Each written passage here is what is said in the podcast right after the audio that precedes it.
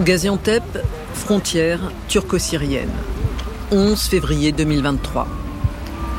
Manteau noir, chemise noire, visage fermé, yeux baissés, le président turc, Recep Tayyip Erdogan, tente de consoler son peuple. Je sais que les mots ne sont pas assez forts pour décrire la douleur que traverse notre pays. Autour de lui, les hommes, le ciel, le paysage, tout est gris. Quatre jours plus tôt, ici, le 6 février, à 1h17 du matin, pendant près de 120 secondes, la Terre a tremblé. Puis à nouveau, 9 heures plus tard, un séisme d'une magnitude de 7,8 sur l'échelle de Richter. La Turquie est sonnée, détruite, en deuil. Cette année 2023, le président turc avait promis qu'elle serait l'occasion d'un nouveau triomphe électoral pour marquer le centenaire de la fondation de la République turque par Mustafa Kemal Atatürk. Le tremblement de terre a tout balayé. À l'aube de cette année charnière, c'est sur un champ de ruines et l'ombre de dizaines de milliers de morts que se dresse l'immense silhouette de Recep Tayyip Erdogan. Je m'appelle Claude Guibal. Erdogan, la tentation de l'Empire, épisode 1, Istanbul, aux racines de la colère.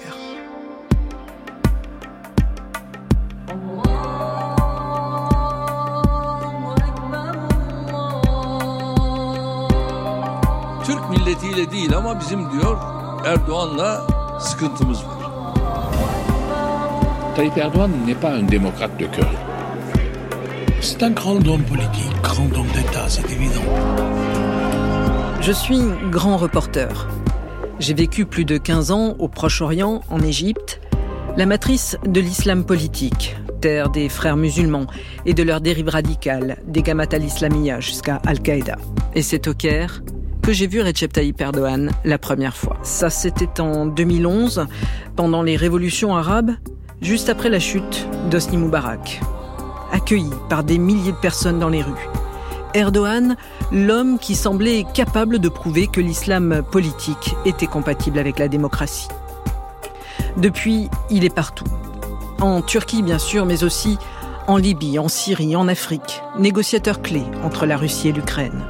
Mais l'image de cet Erdogan des débuts, vénéré par le monde arabo-musulman, observé avec fascination par les Occidentaux, a disparu chassés par la brutalité de la répression. Les purges, le musellement des médias, les attaques contre les Kurdes, le chantage aux réfugiés, sa valse inquiétante avec Vladimir Poutine, l'inflation qui ravage aujourd'hui la Turquie et met à genoux ses 84 millions d'habitants. Erdogan, imprévisible, incontournable, un caméléon insaisissable. 20 ans de pouvoir absolu qu'il ne compte pas lâcher. J'ai voulu comprendre ce qui s'était passé pendant ces années et j'ai surtout cherché à comprendre qui était en fait cet homme, cet euh, ovni politique. Alors, j'ai fait mon sac, j'ai jeté dedans mon micro, mon enregistreur, mon passeport et je suis parti.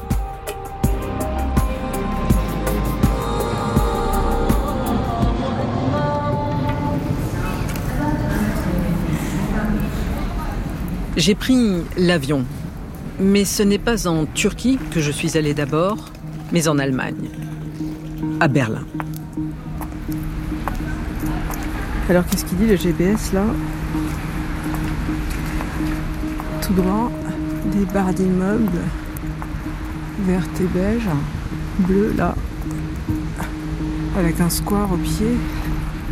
L'homme que je voulais absolument aller voir là-bas s'appelle Jan euh, Bundar. C'est un des plus farouches opposants d'Erdogan, traqué par le pouvoir turc, condamné à plus de 27 ans de prison, victime d'une tentative d'assassinat. Sur les marches même du palais de justice d'Istanbul, il vit en exil en Allemagne, journaliste, écrivain. Il a publié avec le dessinateur égyptien Anwar le premier tome d'une biographie de Recep Tayyip Erdogan. Hello. Hello. Welcome to Berlin. Il m'avait donné rendez-vous dans les locaux d'un collectif de journalistes d'investigation, dans une petite rue pas très loin d'Alexanderplatz. C'est lui qui m'a ouvert la porte, cheveux gris, pull noir, lunettes. I'm Claude Guibal. Nice to meet you? This is corrective. Please get in. Thank you. Chandundar m'a offert un café. On s'est assis dans une petite pièce, à l'écart, la biographie d'Erdogan posée devant nous. Et bien sûr, je lui ai demandé comment on pouvait écrire avec objectivité sur son pire ennemi. Imagine you are writing a book about someone who destroyed your life. Imaginez, vous écrivez un livre sur quelqu'un qui a détruit votre vie, vous a chassé de votre pays, a confisqué vos biens, pris votre liberté, Your freedom, who um, cause a kind of vous a séparé de votre famille et n'a pas seulement détruit votre vie, mais aussi votre pays.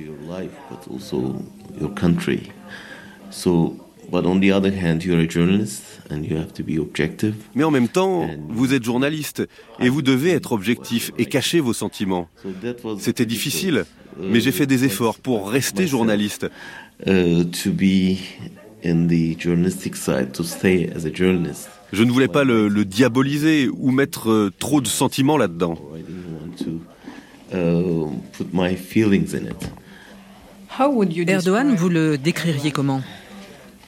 A political animal who survive every kind of crisis. Un animal politique qui a survécu à toutes sortes de crises et qui arrive à transformer toutes les crises en opportunités. Et c'est cette capacité à faire ça qui lui a permis de survivre pendant 20 ans. He's a clever guy, not well educated, but uh, well prepared for politics. C'est un type intelligent, pas très éduqué, mais bien préparé à la politique. Et il sait comment manipuler les gens. Pas seulement les masses non éduquées, mais aussi comment jouer avec les intérêts des dirigeants occidentaux. many Western leaders uh, and how to be. A, Et il sait comment interférer dans les affaires internationales. C'est très inhabituel. If you had three words to define him, Et si vous aviez trois mots pour le décrire Um, well, hate, La haine, um, manipulation, la manipulation and, et mm, what else? quoi d'autre? I would say uh, pragmatism. Peut-être le pragmatisme. Trois mots pour euh, décrire Erdogan. Vous verrez par la suite, c'est ce que j'ai demandé à quasiment tous mes interlocuteurs. Mais à Can Dündar, qui a tant enquêté sur lui, je voulais surtout demander qui était cet homme et d'où il venait. Erdogan est né à Istanbul dans une famille pauvre, dans des conditions très dures. Son père était un capitaine de marine. Uh, Il avait un bateau pour amener de l'eau dans les îles près d'Istanbul. On l'appelait Captain Ahmet. Captain. Um, uh, as far as we understand from some witnesses, Selon les témoins, il torturait presque son fils s'il désobéissait à ses ordres. obeying his orders, etc. So, uh, we have similar stories all over. On a souvent entendu ce genre de choses chez les dictateurs, issus de conditions d'enfance dures, de milieux pauvres, avec des pères autoritaires.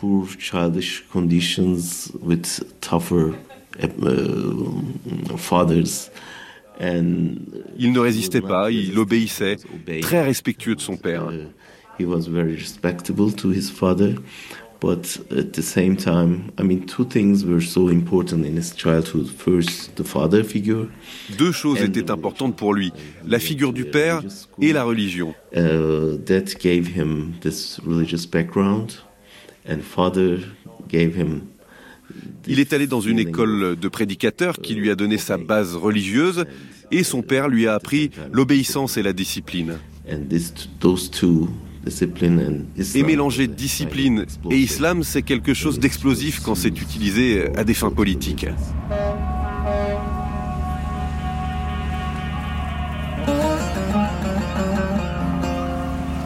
Et le récit de Can Dündar a continué à m'accompagner lorsque quelques jours plus tard, j'ai pris la direction d'Istanbul, en Turquie.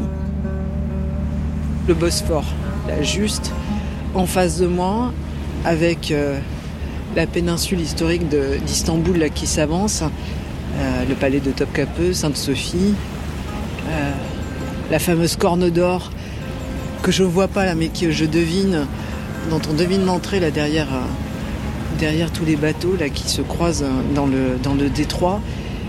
Et puis ces deux rives, ces deux continents qui se font face à face, l'Europe, l'Asie, avec au milieu du détroit la tour de Léandre. In general, Turkey, in particular Istanbul, has two La Turquie et Istanbul ont deux visages, un pauvre et un riche, comme beaucoup de villes.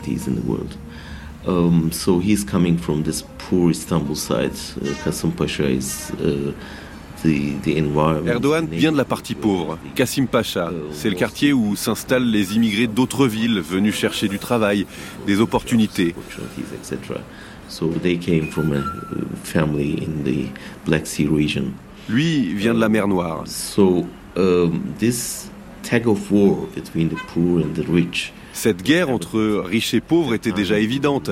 Ces gens venus d'autres villes qu'Istanbul ont changé le visage de la ville. changed the face of the city, but also they were so eager Ils voulaient tellement avoir de nouveaux métiers, de nouvelles vies, des nouvelles maisons, etc. and they were really uh, so. Some of them were full Certains étaient affamés, and pleins d'appétit de pouvoir. power. Alors j'ai voulu aller voir. Mais tu veux qu'on prenne un taxi là, non? Tu voulais pas qu'on prenne un taxi pour aller vers. euh, Tu crois qu'on peut les arrêter là?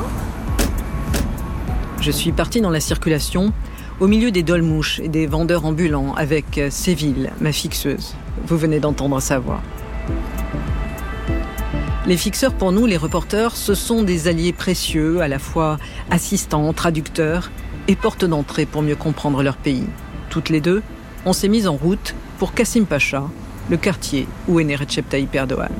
Je repensais à Can Dündar. His father was a tough guy. who Son père était un homme très dur qui insistait pour qu'il soit éduqué, mais lui il voulait être joueur de foot. Uh, Il a dû travailler beaucoup quand il était jeune car sa famille était très pauvre. Il n'était pas très bon à l'école et, et tout ce qu'il voulait, c'était être in- joueur de foot.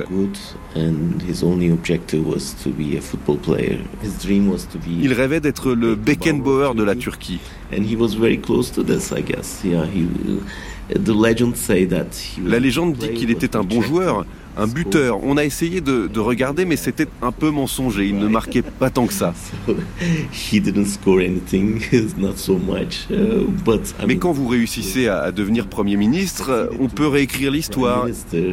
Et on l'a présenté comme un grand footballeur. Pendant le trajet, Séville, ma fixeuse, guidait le chauffeur de taxi. On va aller devant l'entrée principale du stade à Paşa. Et ce stade s'appelle, je vous le donne en mille, le stade Recep Tayyip Erdogan. 13 500 places, pile à l'entrée de Kassim Pacha, où il est donc né le 26 février 1954. Kassim Pacha, que Séville et moi, on s'est mis à explorer. Mais voilà, le foot, ce n'était pas un métier pour euh, Captain Ahmet, le très religieux père d'Erdogan. Cette passion le hérissait et dans les biographies du dirigeant turc, on raconte comment ce père a tabassé son fils qui partait jouer en cachette avec des chaussures trouées. Mais ce qu'il voulait par-dessus tout, c'était qu'il reçoive l'éducation qui convenait, loin de l'enseignement laïque et occidentalisé promu par l'école publique héritée d'Atatürk. He went to a religious school, Erdogan est, allé à l'école religieuse. Au début, il a été dans une école normale, puis un de ses profs l'a dirigé vers une école religieuse parce qu'il avait de bonnes notes en religion grâce à son milieu familial. Sa famille l'y a encouragé. Ah, c'est quoi le bâtiment là Euh, Comment tu prononces là Alors, c'est un bâtiment bleu. Euh, on est donc à Beyoğlu, à Kassim Pacha. C'est un bâtiment bleu. Et euh, là, sur le panneau, il y a marqué quoi? Il y a marqué İstanbul Beyoğlu Güzelce İmam Hatip Ortaokulu euh, l'école secondaire euh, Imam Hatip de Güzelce. L'école de prédicateurs, en fait. C'est là où était Erdogan. Euh, eh bien, quand il a, quand il a quitté l'école publique, il est allé à l'école de prédicateurs, comme ça. La formation reçue dans cet imam type, cette école religieuse, a eu une importance fondamentale dans la construction de Recep Tayyip Erdogan. Vous verrez, on aura l'occasion d'en reparler. Mais ce que Lundar avait voulu me dire, c'est que dans la Turquie hyper laïque des années 60, faire le choix d'une éducation religieuse n'était pas anodin. Uh, la confrontation entre la Turquie laïque et religieuse a commencé dès son uh, enfance. Ces deux symboles sont les deux visages de la Turquie.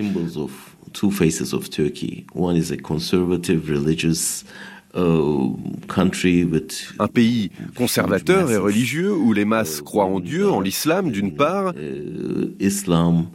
et l'autre visage, c'est-à-dire beaucoup de gens qui croient en la République, en un État laïque qui contrôle l'islam et qui essaie de le sortir du champ politique.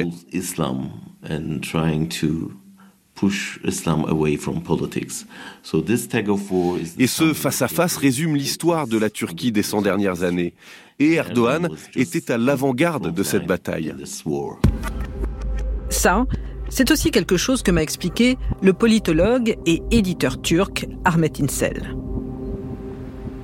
Il vient de, de, cette euh, cohorte qui a grandi dans euh, le ressentiment parce que à l'époque les écoles d'imams et prédicateurs par euh, l'élite laïque, par la bourgeoisie d'Istanbul et même je, je, dirais par la majorité de la jeunesse de la Turquie étaient vraiment considérées comme des écoles d'échecs, des écoles où vont les gens qui ne peuvent pas ne peuvent pas continuer leurs études ailleurs. Donc du coup, je pense qu'il y a aussi ce ressentiment euh, qu'il a engrangé euh, et qu'il ressort énormément dans son dans sa posture anti-élite euh, aujourd'hui, comme beaucoup de ses compagnons qu'il a placés dans les hauts lieux du pouvoir euh, par la suite, issus de ces écoles euh, d'imams et de prédicateurs. C'est pas un bon élève.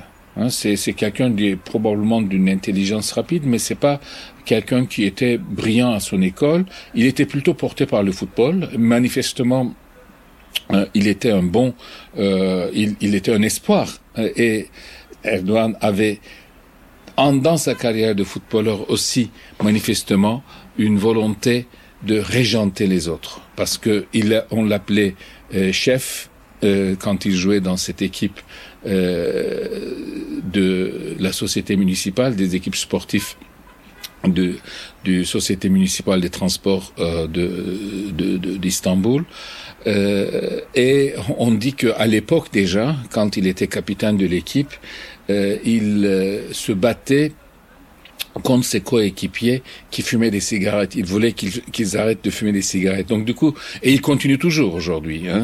Là-dessus, il n'a pas changé. Si vous vous présentez devant lui avec un piquet de cigarettes comme font les, hommes turcs à mettre dans la poche de leur chemise, il attrape le paquet, il dit il faut pas fumer, etc.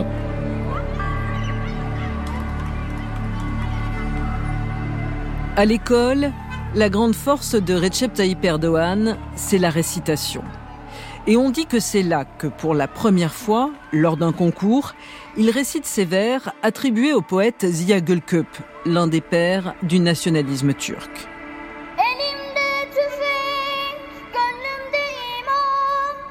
Les minarets seront nos baïonnettes, les coupoles nos casques,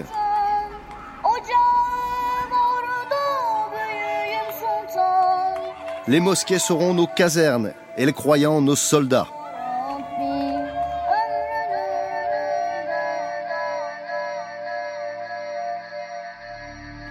Ce poème, souvenez-vous-en, parce qu'il va le réciter à nouveau en public, des années plus tard, lors d'un meeting en 1997. L'armée, gardienne des valeurs laïques d'Atatürk, ne va pas du tout apprécier cette rhétorique qui mêle guerre et religion. Elle le fera condamner à quatre mois de prison ferme pour incitation à la violence, une peine qu'il saura utiliser pour se bâtir une image de martyr.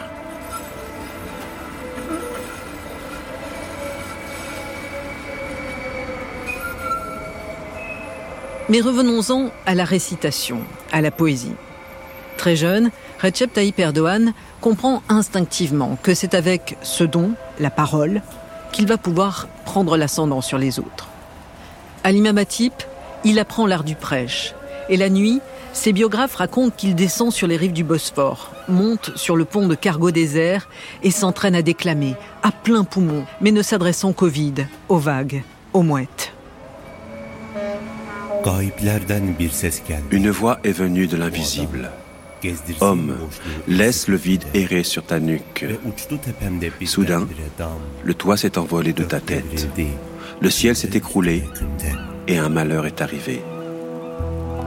Tayyip Erdogan est touché par la poésie. Ahmet Insel. Euh, par une poésie qui est, euh, du point de vue euh, littéraire, pas d'un grand niveau, d'un grand niveau, mais du point de vue de capacité à émouvoir des sentiments d'injustice, de créer un ressentiment, volonté de, de prendre sa vengeance, ce sont des poésies de formule choc, je dirais, comme le fameux, la fameuse phrase Oh mon frère, tu, vis, tu es condamné à vivre étranger dans ton propre pays. Ça, c'est une phrase euh, choc qui a énormément marqué toute la jeunesse euh, islamo-conservatrice.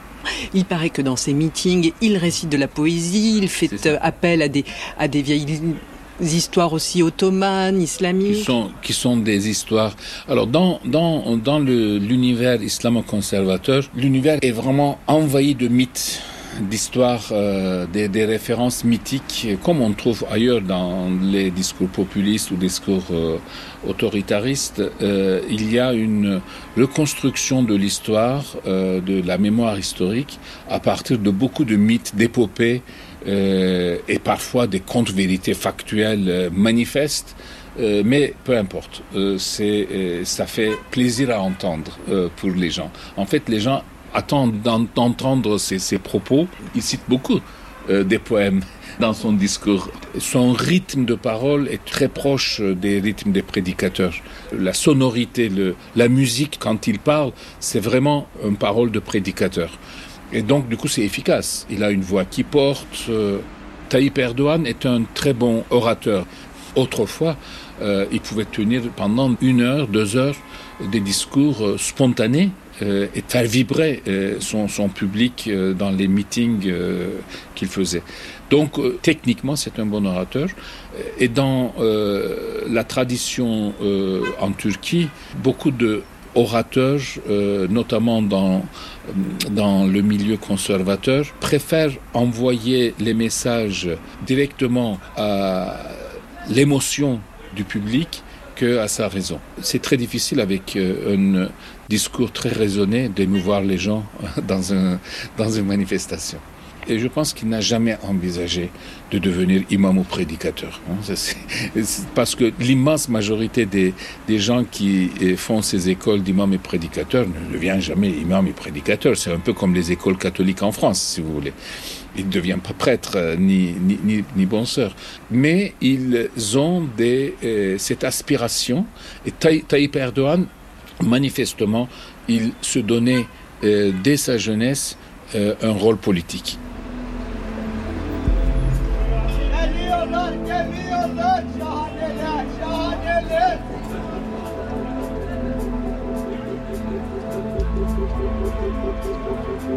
L'enfance, l'adolescence sont rudes.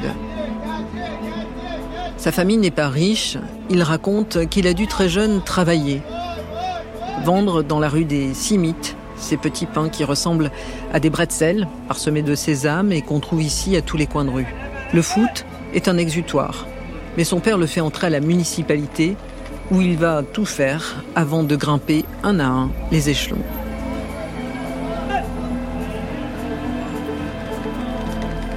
Sur son CV pourtant figure un diplôme, un bac plus 4 de la faculté des sciences économiques et administratives de l'université de Marmara à Istanbul, une formation que ses supporters mettent en avant pour justifier aujourd'hui ses choix en matière de politique économique, malgré son obsession à refuser d'augmenter les taux directeurs qui provoquent la spirale inflationniste que subit la Turquie. Ça, j'en avais parlé avec Jan Dundar lorsque je l'avais vu à Berlin. Il a dit qu'il était allé à une fac d'économie. Il said he went to economic uh, university. He said so, but we haven't found any. Uh...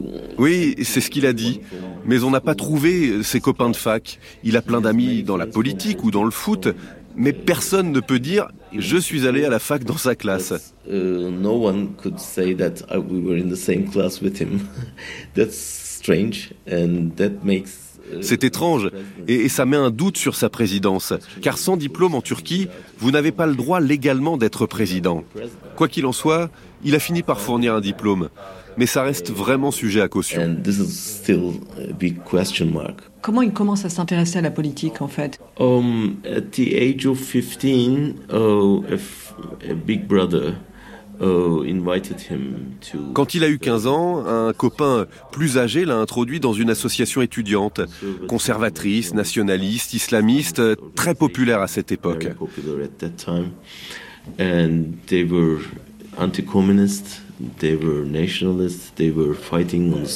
Elle était anticommuniste, nationaliste donc, et il se battait dans la rue pour empêcher la Turquie de devenir un pays soviétique, c'est ce qu'il disait.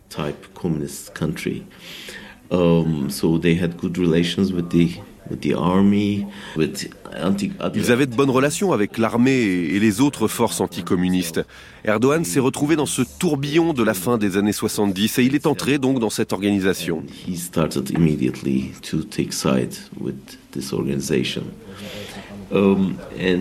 In his very first year, the guy who brought him to this association was killed in a La première année, le garçon qui l'avait amené dans cette association a été tué dans un attentat à la bombe.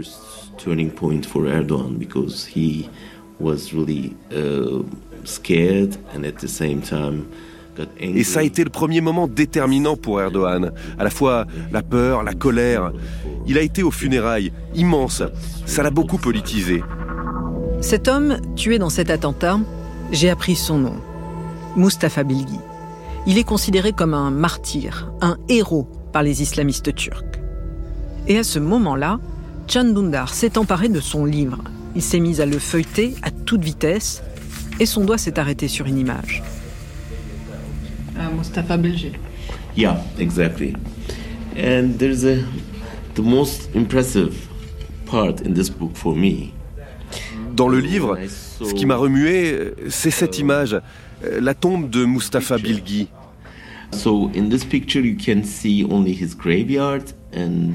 Dans cette image, regardez, on voit juste sa tombe et autour des gens, dont Erdogan. Et ce qui est important, c'est que ces gens, on connaît leur nom. À 15 ans, ils étaient là, avec Erdogan. Et quand il est devenu Premier ministre, 50 ans plus tard ou, presque, uh, uh,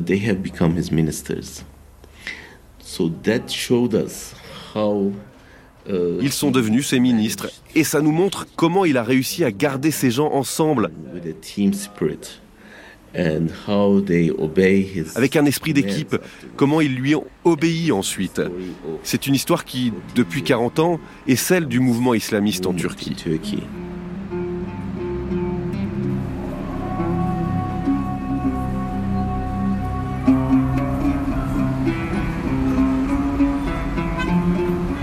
Le cercle des jeunes islamistes avec des gens comme Abdullah Gül, avec lequel il fondera l'AKP et qui deviendra président de Turquie. Le réseau de Rizé, le berceau de la famille Erdogan sur la mer Noire. Tout se joue ici, dès le début, dans les rues toujours très populaires de Kassim Pacha. Alors ici, à Kassim Pacha, il y a les vitrines, euh, c'est pas trop les vitrines euh, Prada ou Vuitton, des... Euh, des gens dans la rue. Bah, là, ici, il y a des femmes voilées. Avec Séville, ma fixeuse, on s'est engouffré dans une courette entre deux magasins pour boire un thé. Du thé Allez. Dans un vrai café. On va, on va prendre du thé. Là, on rentre dans une petite galerie et on va boire du thé. Ouais, on est dans le passe. Ouais, c'est parfait. Normal. Il, il, nous demande comment vous voudriez voter euh, normal et plus foncé. Normal. Normal. Le voilà. Il revient avec un thé, une cigarette. Comment vous vous appelez? Moi, je m'appelle Claude. Benim ismim Claude diyor. Benim ismim Sevil. Sizin isminiz? Murat. Murat Bey. Murat. Le père de Murat et celui d'Erdogan se connaissaient bien. Murat est aussi employé municipal de la mairie d'arrondissement de Beyoğlu, dont sont originaires beaucoup de gens de Rizé. Comme le maire, d'ailleurs. Et à Murat, j'ai donc aussi demandé trois mots pour définir Erdogan. Intègre, authentique. Bildiğin C'est un numéro 10, un champion, avec des valeurs héritées des siens, de là où il vient. C'est un don du ciel. Il nous faut remercier Dieu. Murat n'est pas membre de l'AKP, mais il donne un coup de main pendant les campagnes électorales d'Erdogan. Parmi les grands succès qu'il lui attribue, un accès au système de santé qu'il a su développer, les transports aussi, les routes, les grandes infrastructures. Pour lui, Erdogan a redonné sa place dans le monde à la Turquie.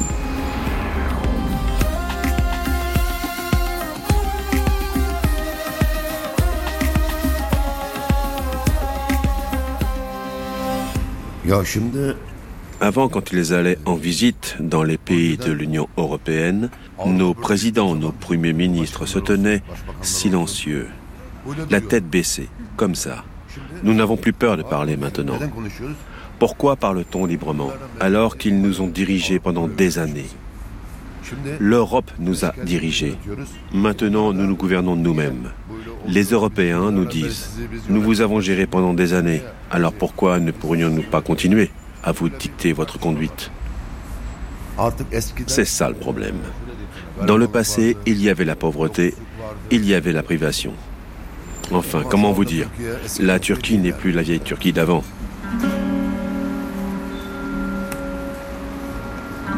Avec Murat, on a parlé encore longtemps devant nos thés fumants.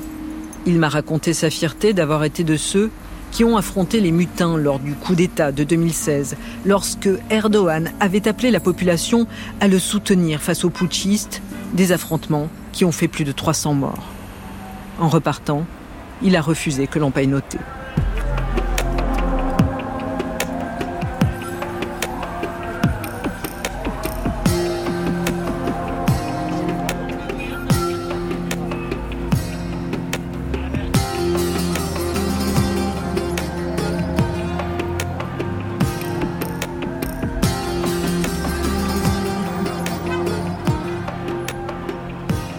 J'ai raconté cette rencontre à Marie-Pierre Véraud, l'envoyée spéciale permanente de Radio France à Istanbul, lorsque je l'ai retrouvée, un peu plus tard, près de la place Taksim, pour me parler de sa vision d'Erdogan.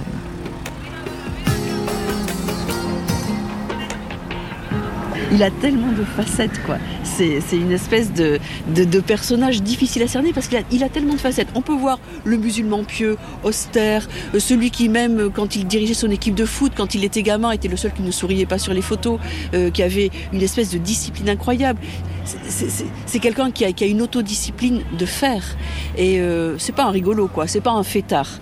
Euh, mais en même temps, c'est aussi quelqu'un comme une rockstar qui peut soulever les foules en meeting, qui a le sens de la formule, euh, qui est qui peut faire de l'ironie ou de l'humour, qui, peut faire chavirer les cœurs des femmes. On cherche à l'approcher, à le toucher. Euh, donc il, a aussi cette espèce de, charisme incroyable.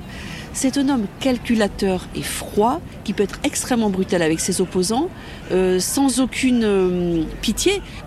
Mais toi, euh, toi qui es ici sur place, correspondante donc de Radio France, euh, est-ce que ton est-ce que ton regard il a changé? Est-ce qu'on a une vision euh, restrictive? Est-ce qu'on le sous-estime aussi? Écoute, c'est ce qui m'a frappé, c'est effectivement, on a un prisme parfois en France, euh, sans doute des œillères, où on le voit comme un leader islamiste. C'est un peu pratique, hein, on est dans cette Turquie orientale, on est face à, à une espèce de dictateur, et en plus il est musulman. Donc boum, il a ce, euh, cette étiquette d'islamiste. Bien sûr, il a couvert le pays euh, d'Imam Hatib, de Bosquet.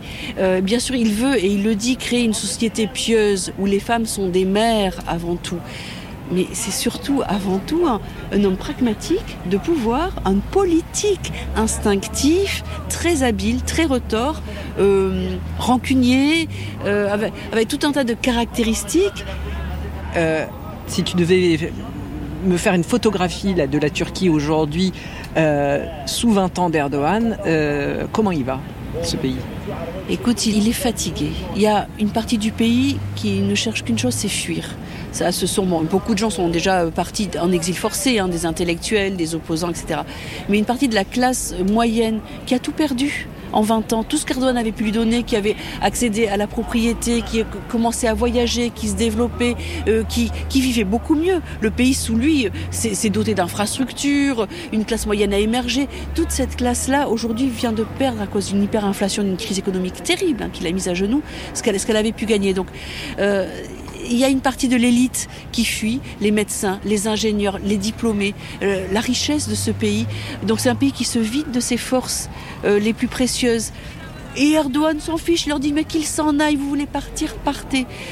Et c'est aussi quelqu'un qui s'est enfermé petit à petit. Euh, beaucoup d'anciens alliés l'ont quitté, hein, sont aujourd'hui dans l'opposition. Euh, est-ce que par, ses succès, au bout de 20 ans, finalement, c'est trop, euh, ça lui est monté à la tête, euh, il est... il, s'est enfermé dans, son propre personnage et il a une pratique très solitaire du pouvoir. Il n'y a plus de Premier ministre ici, il n'y a plus de Parlement. Il, gouverne par décret-loi. Et dans cet immense palais de milliers de pièces, de marbre froid, il est seul souvent les gens tremblent, il fait peur. Il est aussi celui qui, maintenant, et euh, ses, proches en tout cas le disent avec fierté, a régné plus longtemps qu'Atatürk, que le père des Turcs sur la Turquie. il cherche sans doute à le supplanter, non pas à effacer sa mémoire, mais à le supplanter dans le cœur des Turcs.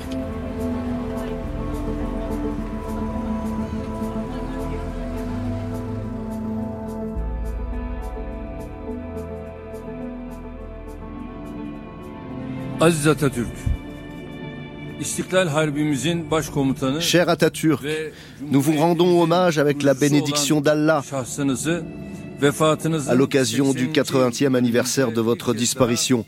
Vous, le généralissime de la guerre d'indépendance et fondateur de notre République, nous avançons d'un pas sûr sur la voie qui fera de la Turquie, héritée de votre grandeur et de nos chers et vénérés martyrs, l'un des pays les plus puissants et les plus prospères qui soient, en dépit des agressions de ses ennemis intérieurs et extérieurs.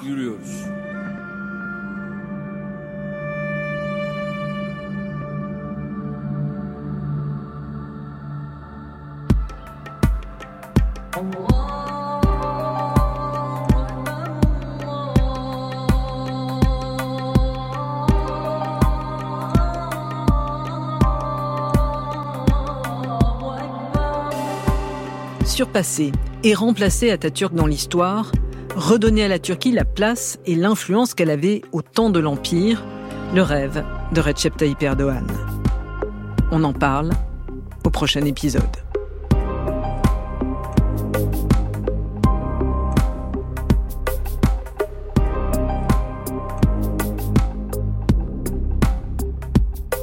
Erdogan, la tentation de l'Empire, est un podcast original de France Inter en collaboration avec la rédaction internationale de Radio France.